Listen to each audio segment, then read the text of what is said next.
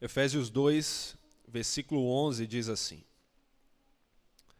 Portanto, lembrem-se de que no passado vocês eram gentios na carne, chamados incircuncisão por aqueles que se intitulam circuncisão, que é feita na carne por mãos humanas.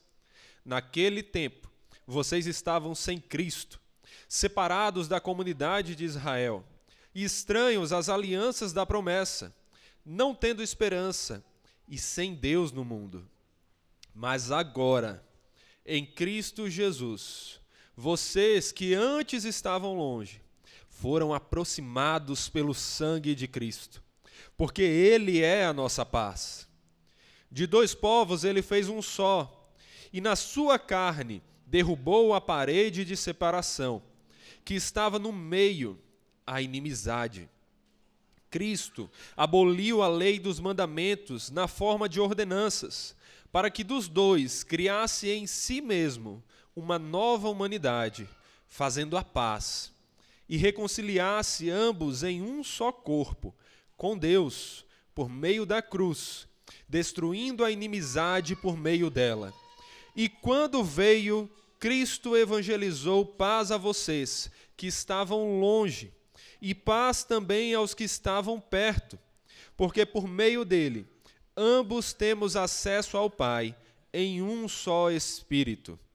Assim, vocês não são mais estrangeiros e peregrinos, mas concidadãos dos santos e membros da família de Deus, edificados sobre o fundamento dos apóstolos e profetas, sendo Ele mesmo, Cristo Jesus, a pedra angular. Nele, todo edifício bem ajustado cresce para ser um santuário dedicado ao Senhor. Nele também vocês estão sendo edificados, junto com os outros, para serem morada de Deus no Espírito. Antes de Cristo e depois de Cristo. Essa é a divisão que nós temos na história. A vinda de Cristo ao mundo foi tão importante que a história é dividida em antes de Cristo e depois de Cristo. Mas não só a história de maneira geral é dividida assim, a nossa vida também pode ser dividida assim. Antes de Cristo e depois de Cristo. Como éramos sem Cristo e como somos com Cristo. Como éramos quando não tínhamos a Cristo e como agora vivemos tendo Cristo como nosso Senhor. O que esse texto vai nos mostrar é que Cristo é o divisor da nossa história. Cristo é o divisor da nossa história. E antes de Cristo, estávamos separados de Deus, seu povo e de suas bênçãos. É isso que nós vemos nos dois primeiros versículos desse texto. Antes de Cristo, nós estávamos separados de Deus, do seu povo e das suas bênçãos. Mas agora houve uma mudança. Porém, antes, era assim que nós vivíamos, separados do povo de Deus. Portanto, lembrem-se de que no passado vocês eram gentios na carne, chamados incircuncisão por aqueles que se intitulam circuncisão, que é feita na carne por mãos humanas. Naquele tempo, vocês estavam sem Cristo, sem Cristo, separados da comunidade de Israel. Meus irmãos, nós vivemos num mundo de divisões. São muitas as divisões que temos por aqui. Nós temos a divisão na história entre os judeus e os gentios, que nada mais são do que qualquer outro povo que não é judeu. Nós então somos gentios. Mas não são apenas essas as divisões que nós vimos na história. Nós temos divisões nos nossos dias. Recentemente tivemos período de eleição e as divisões se fizeram notórias. O mundo no caso o Brasil, foi dividido entre esquerda e direita. Fãs de Lula, fãs de Bolsonaro e aqueles que julgavam estar no meio. Mas as divisões se mostraram. E nós temos outras divisões, divisões menores, mais significantes, mas que também dividem e provocam debates.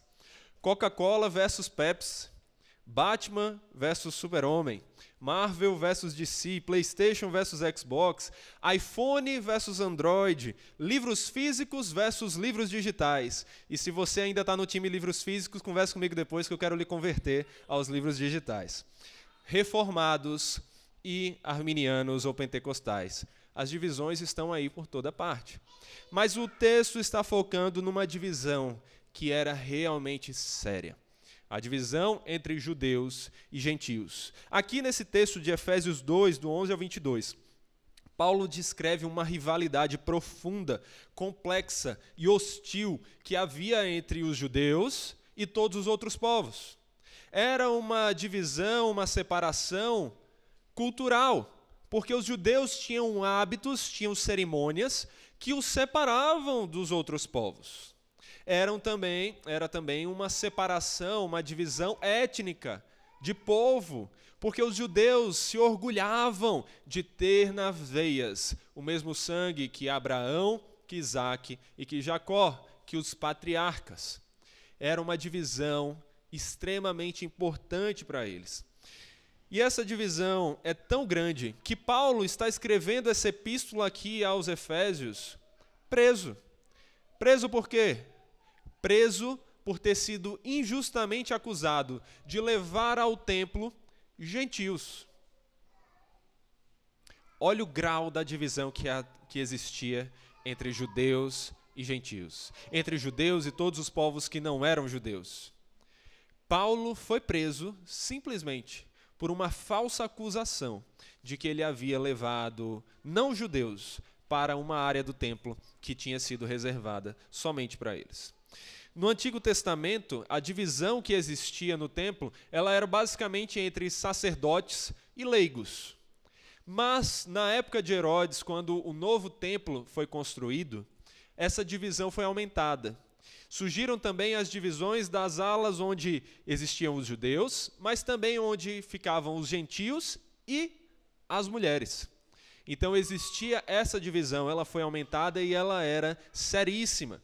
Ao ponto de que Craig Kinner, falando do que o Flávio Josefo, um grande historiador judeu da, dos primeiros séculos, escreveu, ele diz assim: levar um não-judeu para além do ponto de divisão especificado no templo era uma violação tão importante da lei judaica que os romanos até permitiam que os líderes judeus executassem os infratores dessa lei.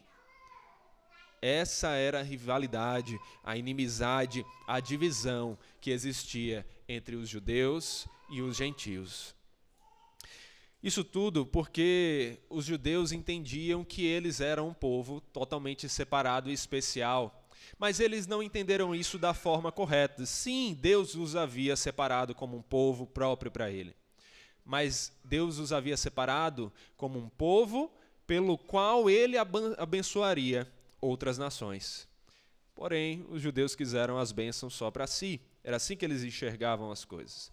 E essa divisão, ela se marcava até mesmo por marcações no corpo pelo símbolo do que era fazer parte desse povo separado de Deus, um símbolo chamado circuncisão.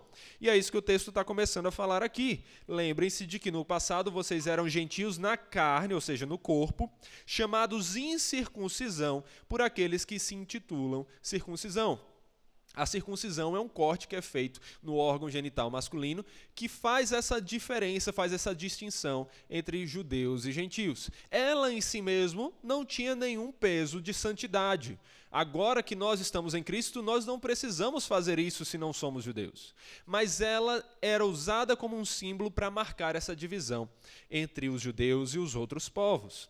E essa circuncisão era tão importante que a maioria dos judeus, o Craig vai dizer, a maioria dos judeus antigos acreditava que os não-judeus jamais poderiam participar da plenitude da aliança, ou seja, do pacto, do relacionamento que havia com Deus, sem essa circuncisão.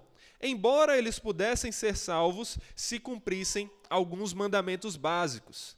Ser circuncidado era ser enxertado na comunidade de Israel tornasse parte do povo da aliança de Deus. Olha o peso que eles davam a essa marca que fazia com que os não-judeus se parecessem mais com os judeus. O que era essa divisão? Por que tudo isso? Só que o que acontece é que a circuncisão ela era um símbolo que apontava para a real importância.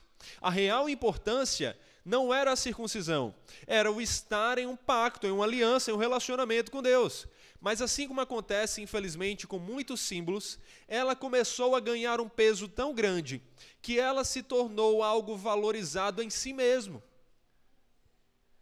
Para os judeus, parou de se importar, parou de importar o necessariamente fazer parte do povo de Deus. A circuncisão ganhou um peso em si mesmo que precisava existir. Mas não era assim que as coisas funcionavam. O problema não era a circuncisão, o problema é estar ou não em um relacionamento com o Senhor. Então Paulo quer corrigir isso. Paulo está falando aqui, Paulo fala em outras passagens das suas epístolas. Em Gálatas 6, versículo 15, Paulo diz que nem a circuncisão é coisa alguma, nem a incircuncisão, mas o ser nova criatura.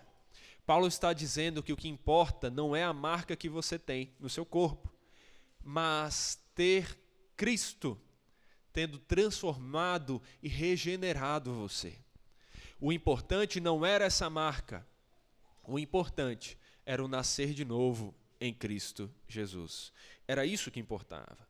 E como Paulo vai falar também aos Colossenses, em Cristo nós fomos circuncidados só que não com uma circuncisão feita por mãos humanas, mas pela remoção do corpo da carne, que é a circuncisão de Cristo, tendo sido sepultados juntamente com ele no batismo, no qual vocês também foram ressuscitados por meio da fé no poder de Deus que o ressuscitou dentre os mortos. E quando vocês estavam mortos nos seus pecados e na incircuncisão da carne, ele lhes deu vida juntamente com Cristo, perdoando todos os nossos pecados, cancelando o escrito de dívida que era contra nós e que constava de ordenanças, o qual nos era prejudicial, removeu-o inteiramente, cravando na cruz. Cristo nos circuncidou, mas ele fez isso da maneira que importa, espiritualmente ele transformou o nosso coração de pedra num coração marcado por ele. De forma que o que importa não é a marca que está no nosso corpo, mas as marcas da cruz que foram feitas no corpo do nosso Salvador. Essas são as marcas que trazem real perdão. Essas são as marcas que trazem real salvação. Não é uma circuncisão feita na carne. Não são marcas feitas no corpo, não no nosso corpo, mas as marcas que ficaram no corpo de Cristo, quando ele se sacrificou por nós naquela cruz. Essas são as marcas que nos trazem perdão.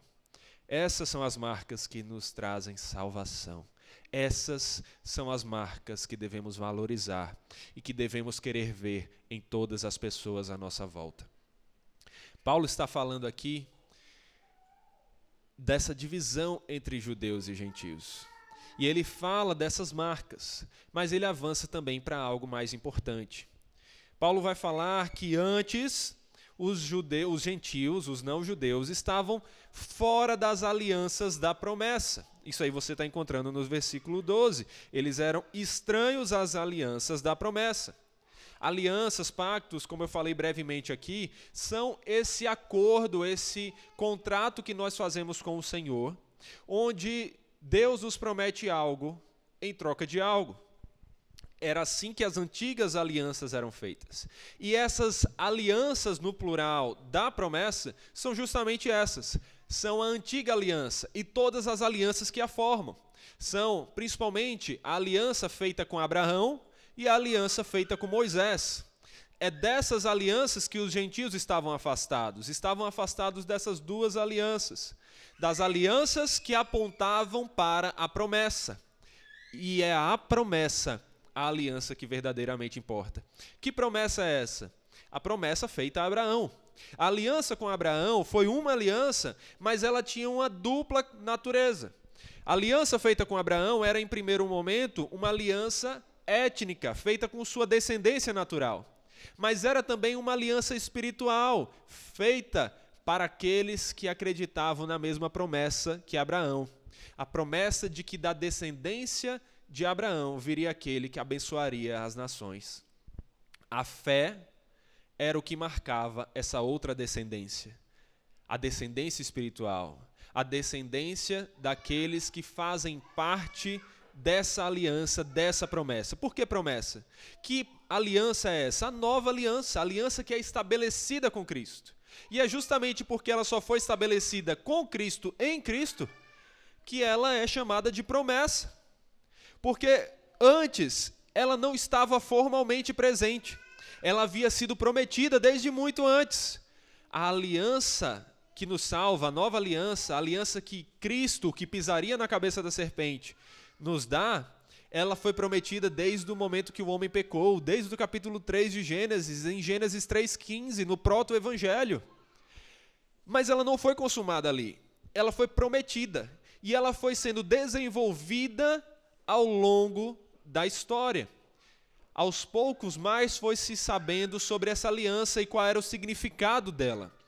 Mas foi em Cristo que a promessa finalmente foi consumada e deixou de ser apenas uma promessa para se tornar a aliança, a nova e superior aliança, a aliança que não pode ser quebrada, a aliança que não é condicional, porque é Cristo que graciosamente nos chama para essa aliança.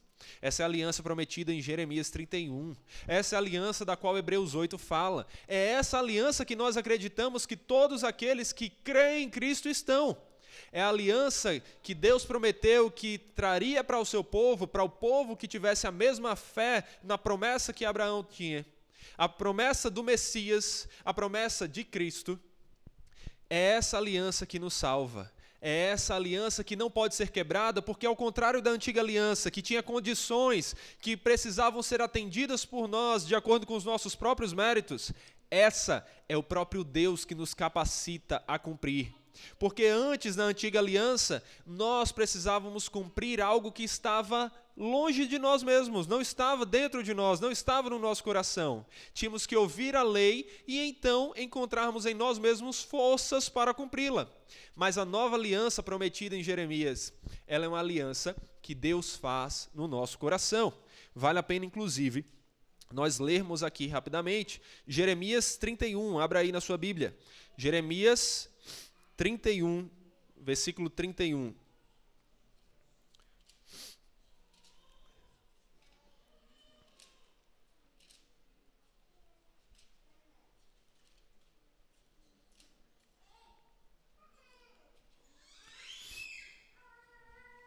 Jeremias 31, versículo 31 diz assim: Eis aí vem dias, diz o Senhor, em que firmarei nova aliança com a casa de Israel e com a casa de Judá. Não segundo a aliança que fiz com os seus pais no dia em que os tomei pela mão para os tirar da terra do Egito, pois eles quebraram a minha aliança, apesar de eu ter sido seu esposo, diz o Senhor. Porque esta é a aliança que farei com a casa de Israel, depois daqueles dias, diz o Senhor. Na mente lhes imprimirei as minhas leis, também no seu coração as inscreverei. Eu serei o Deus deles, e eles serão o meu povo. Não ensinará jamais cada um ao seu próximo, nem cada um ao seu irmão, dizendo: Conheça o Senhor, porque todos me conhecerão, desde o menor até o maior deles, diz o Senhor. Pois perdoarei as suas iniquidades, e dos seus pecados jamais me lembrarei. Essa aliança prometida aqui é a aliança com, consumada em Cristo, a nova aliança que nos traz salvação. A aliança que mostra aqui, ó, a regeneração. O que é se escrever a lei na mente e no coração, senão transformar a nossa natureza? O que é esse perdão de pecado, senão a nossa salvação? De forma que nós, todos os que não são judeus, estivemos afastados da, das alianças que apontavam para a promessa. Mas agora, em Cristo, fomos chamados para o que realmente importava, a promessa. que agora foi consumada em Cristo, a nova aliança, porque Ele mesmo escreveu em nosso coração e na nossa mente a sua lei. Ele transformou o nosso coração para que amássemos a sua vontade e para que vivêssemos de acordo com a vontade dele e que assim experimentássemos o seu perdão. Essa é a aliança que um dia estivemos longe, mas que Cristo nos trouxe para perto. Perceba quão triste já foi a nossa vida antes de Cristo estávamos afastados de todas as alianças de Deus, de todas as alianças naturais, terrenas, que simbolizavam a promessa, mas principalmente da promessa, da nova aliança. Foi somente quando Cristo veio que nos regenerou, que então nós resolvemos esse problema e fomos chamados para perto da aliança. Porque a vida sem Deus é uma vida sem esperança. É isso que o texto continua dizendo aí no versículo 12 de Efésios. Perceba, nós estávamos, eles ali estavam no mundo, não tendo esperança e sem Deus no mundo. E era assim que nós vivíamos também. A vida sem Cristo é uma vida sem esperança. A vida sem Deus é uma vida sem esperança. Porque eles estavam sem o Senhor. Apesar de Israel ter sido chamado como um povo para que Deus usasse esse povo para abençoar outras nações, eles acabaram falhando na sua tarefa. E, ao invés de ser bênção nas outras nações, eles ficaram somente para si. E o, então, os gentios, os não-judeus, não conheciam as bênçãos do Senhor. Eles não conheciam quem era esse Deus da aliança. Eles não conheciam quais eram as promessas que estavam disponíveis para aqueles que tinham a mesma fé que Abraão. Eles, então, estavam sem Deus e, consequentemente, sem as promessas de Deus e, consequentemente, sem a esperança que essas promessas nos dão. E é assim que nós também já vivemos. Já vivemos sem Deus no mundo. Já vivemos com Deus sendo algo distante de nós, algo abstrato do qual falávamos por uma religiosidade vazia, mas que não mudava a nossa vida, não transformava o nosso coração e que não fazia com que tivéssemos esperança para viver e morrer em paz e alegres, sabendo que aquele que está conosco é maior do que tudo e todos e nada pode nos separar dele. Nós já vivemos assim, dessa maneira triste. Já vivemos sem Deus, sem a esperança do Senhor. E esse era o quadro trágico que estava presente para os ouvintes de Paulo. O quadro trágico que estava presente na nossa vida antes de Cristo. Nossa vida também é marcada por antes de Cristo e depois de Cristo. Porque antes de Cristo, nós vivíamos longe do povo separado de Deus. Hoje, nós estamos fazendo parte desse povo, o povo espiritual, o povo que é o povo que tem a mesma fé que Abraão tem. Nós vivíamos longe das alianças, hoje estamos inseridos na aliança que realmente importa, a nova aliança, a aliança com Cristo. Nós vivíamos sem Deus e sem esperança no mundo, porque a vida sem Deus não tem propósito. Se Deus não existe, não há ressurreição, vivamos e morramos, porque a vida não tem utilidade. Comamos e bebamos, porque amanhã morreremos. A vida não tem utilidade sem o Senhor. É só no Senhor, é só sabendo que há aquele que vai fazer com que tudo que nós vivemos hoje continuará a ter fruto na eternidade. É que nós podemos viver sabendo que nossa vida não é vã, mas sem Deus ela é. Era assim que vivíamos antes de Cristo, mas glória a Cristo que ele mesmo mudou a nossa situação e nós temos hoje uma vida depois de Cristo uma vida com Cristo. Porque se antes de Cristo nós vivíamos separados de Deus, seu povo e suas bênçãos, agora em Cristo, depois de Cristo, fomos unidos a Deus, a seu povo e as suas bênçãos. Versículo 13 diz: Mas agora em Cristo Jesus, mas agora em Cristo Jesus. Veja o contraste com antes, sem Cristo Jesus agora em Cristo Jesus. Vocês que estavam longe foram aproximados pelo sangue de Cristo. Com Cristo, a nossa vida é outra. Com Cristo, a nossa vida foi transformada. E é por isso que Cristo é o divisor da nossa vida. Porque com Cristo fomos unidos e reconciliados com Deus, seu povo e suas bênçãos. Versículo 13. Nós que antes estávamos longe, fomos aproximados pelo sangue de Cristo. De dois povos ele fez um só e na sua carne derrubou a parede de separação que estava no meio, a inimizade. Cristo aboliu a lei dos mandamentos na forma de ordenanças, para que dos dois criasse em si mesmo uma nova humanidade, fazendo a paz e reconciliasse ambos em um só corpo com Deus por meio da cruz, destruindo a inimizade por meio dela. E quando veio, Cristo evangelizou paz a vocês que estavam longe, e paz também aos que estavam perto, porque por meio dele ambos temos acesso ao Pai em um só Espírito. Assim vocês não são mais estrangeiros e peregrinos, mas concidadãos dos santos e membros da família de Deus. Essa é a nossa vida depois de Cristo. Essa é a nossa vida com Cristo. Cristo uniu dois povos em um só. Na verdade, ele uniu todos os povos, porque os dois povos que estão sendo descritos aí são judeus e gentios. Mas gentios são todos os povos que não são judeus. Logo, Cristo uniu todos os povos. E uniu todos os povos onde? Debaixo dele, que é o cabeça. Cristo, por meio do seu corpo, da sua morte, ele pôs um fim a inimizade que fazia separação entre os judeus e os gentios, que fazia separação entre os povos. E nós vimos aqui, de forma breve, pelas, pelos testemunhos que foram lidos, quão grande, quão séria era essa divisão. Mas agora, por causa do quê?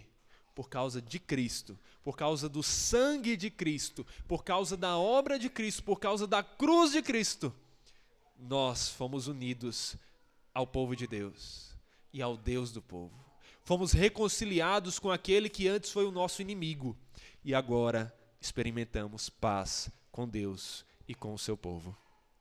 Essa é a vida depois de Cristo. Essa é a vida para os que estão em Cristo. Essa é a vida que hoje, se estamos em Cristo, nós desfrutamos. E essa é a vida que nós devemos desejar para todas as pessoas à nossa volta. Porque todas as pessoas têm uma vida que vai ser marcada entre antes e depois de Cristo. A questão é, como é que vai ser esse depois? Porque em algum momento Cristo vai aparecer a elas. O ponto é se ele vai aparecer como Salvador gracioso ou como juiz severo que vai condenar todos aqueles que no seu orgulho permaneceram arrogantes em pecado. Você tem pessoas à sua volta que vivem antes de Cristo, que vivem sem Cristo seja um instrumento do próprio Cristo, para que a vida delas tenha o mesmo marco que mudou a sua. Que Cristo venha à vida delas. Pregue. Pregue o Evangelho, aprenda mais da palavra, crie estratégias para ser intencional e anunciar esse Evangelho e fazer discípulos. Se não por amor a elas, que você também deveria ter, mas por amor ao Cristo que lhe salvou. Porque Ele merece que todos os povos e todos os joelhos se dobrem e o adorem, porque Ele é Deus exaltado e Ele é o Salvador, gracioso para todos aqueles que são aproximados por Ele mesmo de Deus. Ele aboliu a lei dos mandamentos na forma de ordenança aqui são justamente aqueles mandamentos que faziam parte da lei cerimonial e da lei civil. Porque quando nós olhamos para a lei de Deus, nós podemos fazer uma tripartição didática. Nós podemos dividi-la em três tipos de lei por uma questão de entendermos que elas não são todas iguais. Nós não precisamos guardar toda a lei que é descrita no Pentateuco, por exemplo. Por quê? Porque ali temos leis que eram para o povo étnico de Israel leis cerimoniais e leis civis. Leis civis que era para aquele povo, para aquela teocracia. Eles não eram uma democracia como nós somos. Eles eram uma teocracia e eles deviam viver separados do mundo extremamente pagão à sua volta. Por isso eles tinham leis diferentes. E leis cerimoniais, porque eles viviam antes de Cristo vir consumar a sua obra. Consumar o que o sangue de animais apenas representava. aquelas leis que apontavam para sacrifícios que nós não fazemos mais hoje, porque o sacrifício definitivo e que realmente importava foi feito por Cristo, o Cordeiro Imaculado, em nosso lugar. Essa foi a lei que Cristo aboliu ele cumpriu perfeitamente e aboliu a lei cerimonial e a lei civil, a lei que separava os judeus dos outros povos, porque agora Cristo não quer mais que haja separação, ele quer que haja união, mas não a união onde cada um tem as suas crenças, a união debaixo de uma crença, a crença no Cristo que nos salva, a crença na promessa, na aliança que foi consumada. Agora nós somos unidos em um só espírito em uma só fé. Fomos unidos como descendentes de Abraão, mas não descendentes físicos meramente, descendentes espirituais, descendentes da mesma fé que Abraão tinha na promessa. A fé que o justificou diante de Deus e a fé que graciosamente nos justifica. Não somos salvos por obras, por fazermos circuncisão no nosso corpo ou por guardarmos leis cerimoniais ou civis. Somos salvos porque Cristo é o nosso Salvador gracioso e ele nos dá o dom da fé para crermos nele e descansarmos nele. Essa é a salvação que nós temos. E essa salvação, como eu já falei, ela não apenas trouxe uma justificação legal. Nós não simplesmente estávamos num tribunal sendo julgados por um juiz que disse: Você está inocentado, agora vá para casa. Mas por um juiz que disse: Você está inocentado, venha para minha casa, porque você vai fazer parte da minha família, você vai fazer parte do meu povo. E agora não somos mais estrangeiros e peregrinos, mas concidadãos dos santos. Nós somos membros da família de Deus. Naquela época, era comum que povos pudessem fazer parte, né, de, estrangeiros pudessem fazer parte de um povo por morar ali faz tempo, mas não desfrutarem de todos os direitos como um cidadão. Isso ainda acontece hoje em dia também em vários países, inclusive no Brasil. Se um estrangeiro se muda para cá, ele não pode, por exemplo, já de cara votar. Ele tem que passar alguns anos aqui para conseguir fazer isso. Eles então não desfrutam de todos os direitos em um primeiro momento. Mas a nossa cidadania com Deus ela é instantânea e nos dá todos os direitos por meio da fé. Não somos apenas cidadãos parciais, nós não somos menos cidadãos ou povo de Deus do que os judeus étnicos, nós somos tão povo de Deus quanto eles, porque nós temos a fé que importa e que nos une debaixo do cabeça que é Cristo.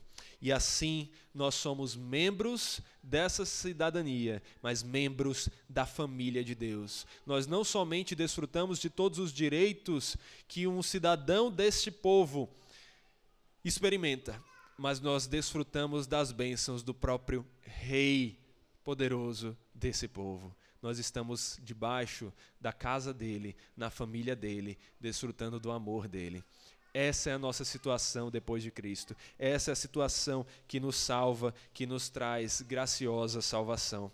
Nós fomos, inclusive, por, por isso, presenteados com acesso ao Pai. Versículo 17 diz: E quando veio Cristo, evangelizou a paz a vocês que estavam longe e paz também aos que estavam perto, porque por meio dele ambos temos acesso ao Pai em um só Espírito.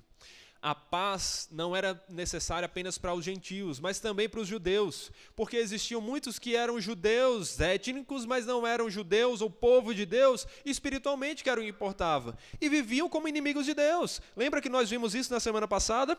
Como a inimizade, ela não fazia parte apenas das outras nações, mas também dos judeus, eles também eram afastados, inimigos de Deus por causa das suas más obras. Mas agora, em Cristo, nós fomos unidos, reconciliados e temos acesso ao Pai. Esse acesso que todo, toda a humanidade perdeu desde o pecado de Adão. Se no início de Gênesis você vê Adão desfrutando da, de uma conversa com Deus que descia até o jardim e caminhava com ele, Esse acesso foi perdido no momento em que o homem caiu em pecado. E a Bíblia diz que porque todos pecaram, eles carecem da glória de Deus. Que os, as nossas obras más, os nossos pecados, as nossas iniquidades fazem separação entre nós e Deus. Então o homem natural ele está afastado de Deus, ele não tem acesso ao Pai porque é uma barreira pecaminosa entre o Deus santo e o homem pecador. Mas Cristo derrubou essa barreira. Ele derrubou a barreira étnica entre judeus e gentios, mas ele derrubou a barreira espiritual para que todos nós nos unamos como um só corpo, unidos ao Pai Todo-Poderoso, unidos ao Cristo Salvador. Em Cristo nós temos essa união e esse acesso ao Pai. Você pode desfrutar de acesso a Deus. Você não precisa que o pastor ore aqui para que sua oração seja ouvida. Nós oramos juntos porque é uma bênção que nós podemos desfrutar, é algo a mais. Mas eu não tenho uma oração mais santa do que a sua, porque tanto a minha oração quanto a sua só serão ouvidas de uma maneira: se Cristo as mediar. Cristo é a chave para passarmos pela porta que nos dá acesso ao Pai. Não é nossa santidade própria, mas é Cristo e Sua santidade. Ele que nos torna santos e próximos do Pai. Por fim, o texto vai dizer que Cristo foi aquele que nos fez um edifício crescente para a habitação de Deus. Se você observar, o texto está falando: assim vocês não são mais estrangeiros, versículo 19 e peregrinos, mas concidadãos dos santos e membros da família de Deus, edificados sobre os fundamentos dos apóstolos e profetas, sendo Ele mesmo, Cristo Jesus, a pedra angular. Nele, todo edifício bem ajustado cresce para um santuário dedicado ao Senhor. Nele também vocês estão sendo edificados junto com os outros para serem morada de Deus no Espírito. Em Cristo, nós somos habitação do Senhor. O Espírito Santo habita em nós e ele nos guarda, ele nos cela para a salvação, ele nos protege. E é nele que nós esperamos até o dia da consumação do Senhor. Toda essa união se deve ao plano de Deus de unir todos os povos debaixo de uma única igreja, a Igreja Universal a Igreja Católica. Felizmente, dois termos que foram mal apropriados e que nós não podemos normalmente usar com orgulho e sem adendo. Mas tanto a palavra católica significa universal, como a palavra universal aponta para essa questão da inclusão de povos de todas as raças, de todas as épocas. A igreja é universal porque ela coloca debaixo de si, dentro de si, Abraão, Moisés, João Calvino, Agostinho, Jonathan Edwards, Augusto Nicodemos, Saul Lucena, João Maria, todos nós que estamos em Cristo. Nós estamos debaixo do mesmo cabeça, no mesmo corpo, e essa é a importância da igreja não menospreze a igreja, porque a igreja universal ela se manifesta na igreja visível e a igreja visível se manifesta na membresia. Valorize a membresia, valorize o pertencer a uma igreja local onde você saiba quem são seus irmãos, cuide deles e seja cuidado por eles, onde você saiba quem são aqueles que estão pastoreando você, seja pastoreada, seja pastoreado por eles e também os ajude no pastoreio. A igreja é o caminho que Deus, em sua soberania e onisciência, em toda a sua sabedoria, escolheu para nós trilharmos debaixo dele, seguindo os passos dele, para então encontrarmos salvação. Valorize a igreja, ame a igreja, seja proativo na igreja. Você que está aqui e já é membro, e você que está aqui está pensando em um dia se tornar membro, ou você que é membro de outra igreja, Valorize a igreja local, a membresia e sirva, não de maneira passiva. Pare de achar que você foi chamado para vir para a igreja no domingo, sentar aqui e ir embora. Procure saber como seus dons, os dons que Deus lhe deu, podem ser usados para o crescimento desse corpo, o corpo de Cristo. Seja proativo nisso. Principalmente se você é membro, seja proativo em saber como eu posso ajudar a Igreja Batista Reformada de Jundiaí ou a minha outra igreja? para crescer para a glória de Deus, para que o corpo do Senhor, a igreja, o corpo que Cristo escolheu, seja usado para a glória dele. Valorize a igreja e valorize toda a obra que Deus fez, trazendo você para dentro da igreja.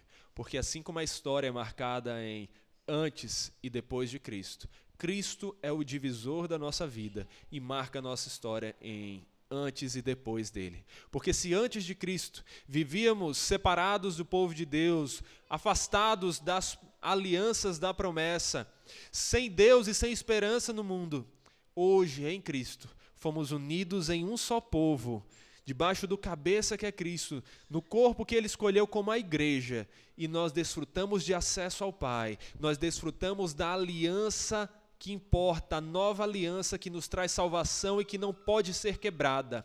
A aliança que nos traz o perdão, que nos traz Cristo. Valorize a igreja, porque Cristo, que é quem você deve valorizar mais do que tudo, a valoriza ao ponto de ter morrido por ela. Que nós, como igreja, cresçamos, servindo uns aos outros, para a glória daquele a quem todos em Cristo servimos.